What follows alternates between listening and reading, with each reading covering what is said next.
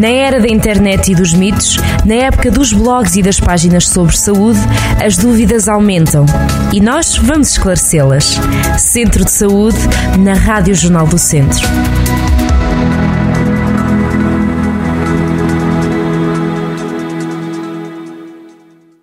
Sejam muito bem-vindos a mais um Centro de Saúde. Ora bem, o Natal está a chegar, é tempo de união, mas também de presentes, especialmente, claro, para as crianças, ou não fosse o Natal, digamos que vocacionado para os mais novos. Hoje vamos ter connosco a doutora Sandra Costa, ela é psicóloga no Hospital CUF Viseu, que nos vai dar alguns conselhos, neste caso aos pais, mas também a amigos, familiares de pais, naturalmente, para que este período não seja sinónimo de stress. Doutora Sandra, bom dia, como é que está? Olá, bom dia, como está? Tudo bem?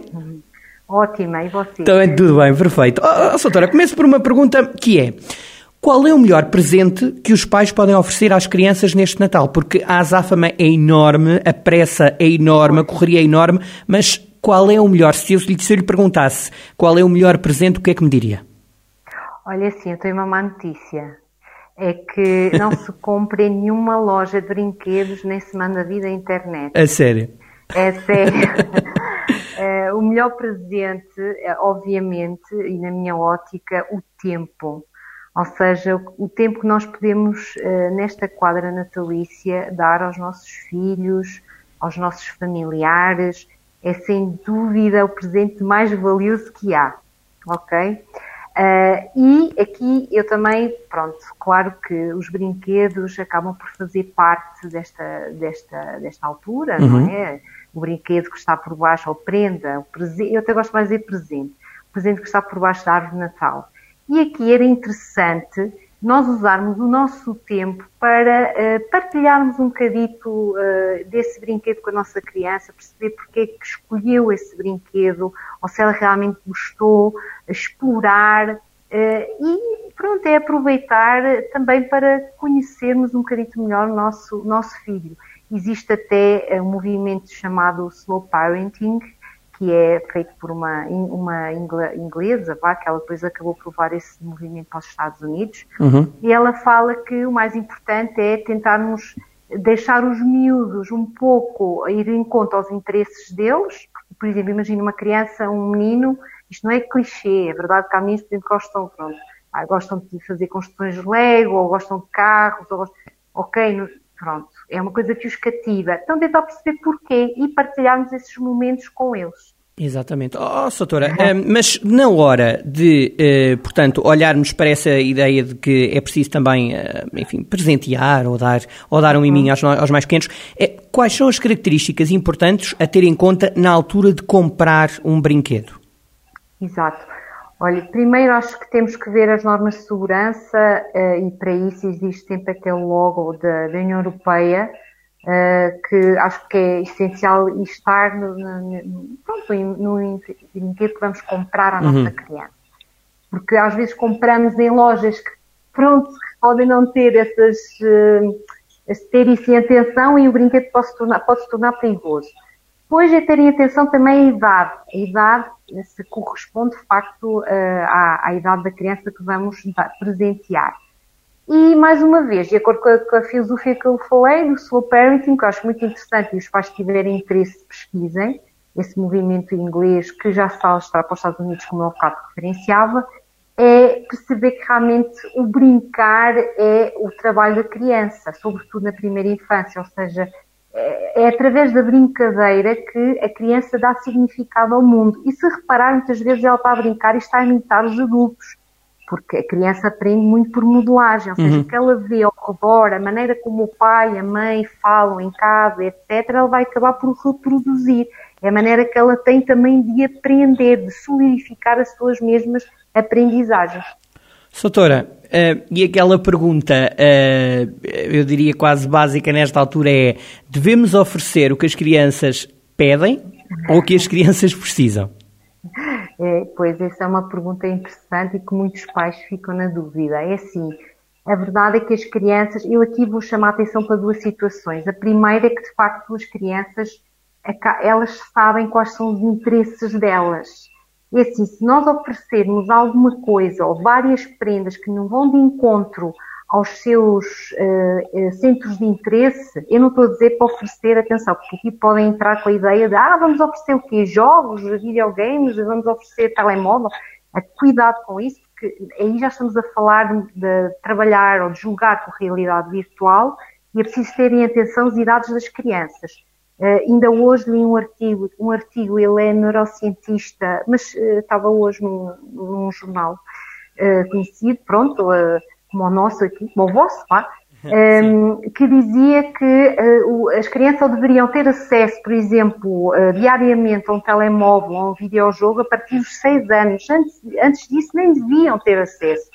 E a partir dos seis anos eu dizia que deveria ser meia hora por dia. Hum. Reparem, ou seja, eu não estou a falar desta realidade, estou a falar de brinquedos em que nós, nós pegam e brincam e, e, acabam por ir solidificando as suas aprendizagens, ok? Por isso, assim, eles são capazes de escolher, são, ok? Mas depois os pais têm que fazer aqui a situação número dois que eu estava a referir, que é, dentro da lista que eles vão apresentar aos pais, pedir à criança qual é que seria o, o, o brinquedo mais que mais que gostariam de escolher, porque nós temos que obrigar, entre aspas, as nossas crianças a escolher, a começar, porque assim, a vida é feita de escolhas. Nós fazemos por dia milhares de escolhas e se começarmos a, a, a dar essa ideia à criança, treinar essa habilidade, olha, é assim, tu tens aqui uma lista de 10 que deste ao Pai Natal, certo? Olha, dentro dessa lista, escolhe um ou dois Vamos imaginar que tu gostarias mesmo de ter, que não podemos ter tudo. Pronto, eu acho que é um bocado por aí, uhum. ok? Ela pode escolher dentro de um, pronto, dentro de algo que seja também que vai potenciar a aprendizagem dela e depois ela que escolha. Porque a vida é mesmo assim. Ó, oh, é, é, é, verdade, é verdade. Ó, oh, mas depois há aqui um outro lado que é Uh, numa sociedade tão, tão consumista e em que depois a criança regressa às aulas. Agora, por acaso, uhum. este, este, este, este ano, talvez até se esqueça um bocado dessa questão, porque vamos estar todos em, em stand-by uh, aquela semana pós, pós, pós ano novo. Mas ela viu os, os, os, outros colegas, sobretudo também através da internet, porque hoje em dia os, os, mais pequenos, é outro, é outro assunto que um dia poderemos aqui abordar. Tem internet okay. cada vez mais cedo e etc. Mas a uhum. desilusão, como é que se gera depois aqui também a desilusão uh, por parte das crianças? Acha que o ir acostumando a, a pensar nessa questão das escolhas, do pensar, do optar, pode ajudar aqui a diminuir essa tal desilusão? Sim, eu acho que, eh, porque lá está, eh, nós estamos a treinar futuros adultos, não é? Eh, e eles obrigarem-se a escolher e realmente ir de encontro aos interesses deles, mas claro que nem tudo pode ser dado, não é? Até nós adultos, você de certeza que não tem tudo o que quer e eu também não. Sim. Ou seja, eles perceberem que, para já, eu acho que aqui a questão fundamental era prepará-los também para o significado do Natal. Eu estou-me a lembrar de alguns miúdos mesmo, pronto, que às vezes quando nós conversamos um bocadito, porque isso tem que ir encontrar a filosofia da família, ok? Pronto, uhum. cada família tem a sua convicção. Mas se explicarmos o significado do Natal, eh, se percebermos que é, é, o facto de estarmos todos unidos à mesa, que estamos todos a partilhar um momento, se calhar até vamos, este ano infelizmente não, por causa do contexto que ainda agora acabou de explicar, não é? Acabamos por ver primos, avós, não é? Se calhar não vemos todos os dias, enfim. Eu acho que é aqui fundamental eles darem significado ao, ao dia. Depois, é também irmos podar você está-me a falar da expectativa daquilo que ele vai receber, mas olha, vamos também dar, imagine, fazer postais para a família, uhum. uh, já nem digo um desenho, olha, vamos fazer um desenho para o tio, o primo, a avó, ou seja, é também ter aquela ideia do, do, do dar e não só do receber. Eu recebo prendas e dar.